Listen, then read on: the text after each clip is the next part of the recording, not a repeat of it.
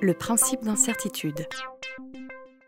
C'est vrai qu'on n'a pas le temps de s'apesantir là-dessus, mais il y a effectivement cette autodérision, vous moquez de vous-même, il y a de l'humour dans vos textes.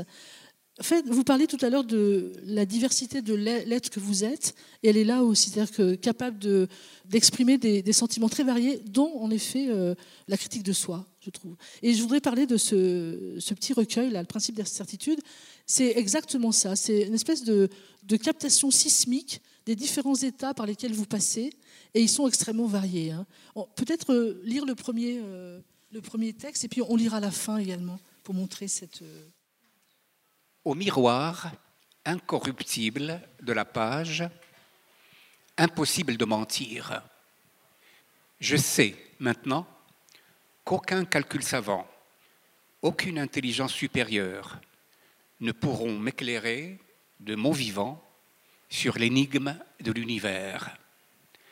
Devant celle-ci, même la poésie la plus aventureuse doit honnêtement rendre les armes. Je mourrai donc idiot.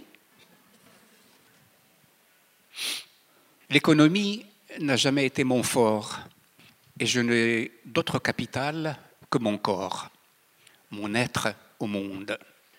Je me dépense et ne compte pas. D'aucuns diront que je vis au-dessus de mes moyens. Comment leur donner tort?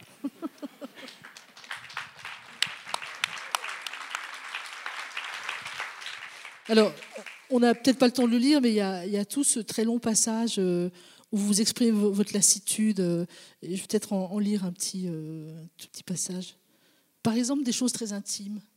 Je suis là des amitiés incertaines, plus de serments que de preuves, et la hantise de la désaffection pour un désaccord sur le sexe des anges, un mot de trop, un simple oubli. Il y a des lassitudes beaucoup plus politiques. Hein vous êtes là des trahisons, là de. Et j'aimerais vous faire lire euh, la toute fin euh, du texte où vous convoquez Ulysse. Et pour dire que la fin de ce recueil, quand on lit la date d'écriture, c'est un recueil qui a été écrit entre fin 2013 et décembre 2014, c'est-à-dire quelques jours avant les attentats de Charlie. C'est intéressant de le resituer là. Vous voulez bien lire euh, à partir de cette page-là et puis la fin? Vous me faites faire un exercice que je ne fais pas d'habitude.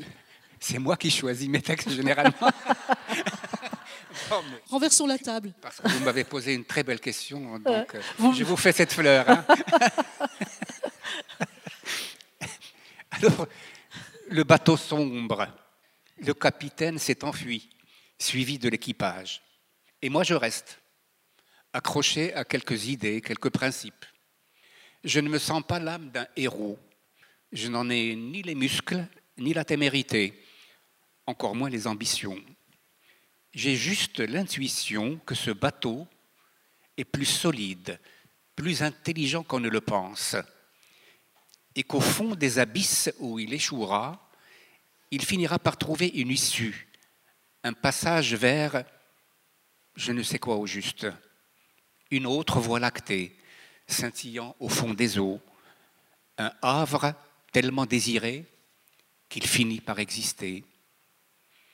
Je pense à Ulysse, à Sindbad, à celles et ceux qui les avaient si longtemps attendus pour apprendre de leur bouche l'existence d'autres mondes, d'autres humanités, et qui à leur tour se sont mis à rêver d'appareiller vers l'inconnu et ses prodiges.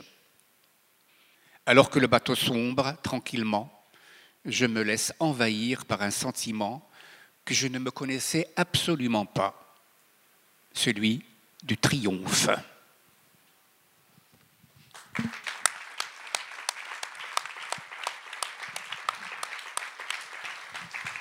Le triomphe dans le naufrage. Par exemple, ce mot, ce, dernier, ce sentiment du triomphe, je n'ai aucune emprise sur ça. Je ne sais même pas pourquoi je l'ai dit. Je ne sais pas, mais c'est mon sentiment. C'est malgré cette tragédie immense que nous sommes en train de, vivre, une sorte de naufrage de l'humanité, eh bien, le fait d'avoir euh, justement renversé la table à plusieurs reprises, le fait de s'accrocher à quelques principes les plus simples qui soient d'humanité, eh bien, c'est qu'on a triomphé malgré tout quelque part. Mais ça, je ne peux pas l'expliquer. Mais c'était mon sentiment au moment où j'ai écrit ce, ce, texte. Et parfois, je crois que c'est ça, c'est peut-être le, je dirais, le privilège du poète. C'est de pouvoir produire des énigmes qu'il respecte, voilà, qu'il met à l'abri de la raison.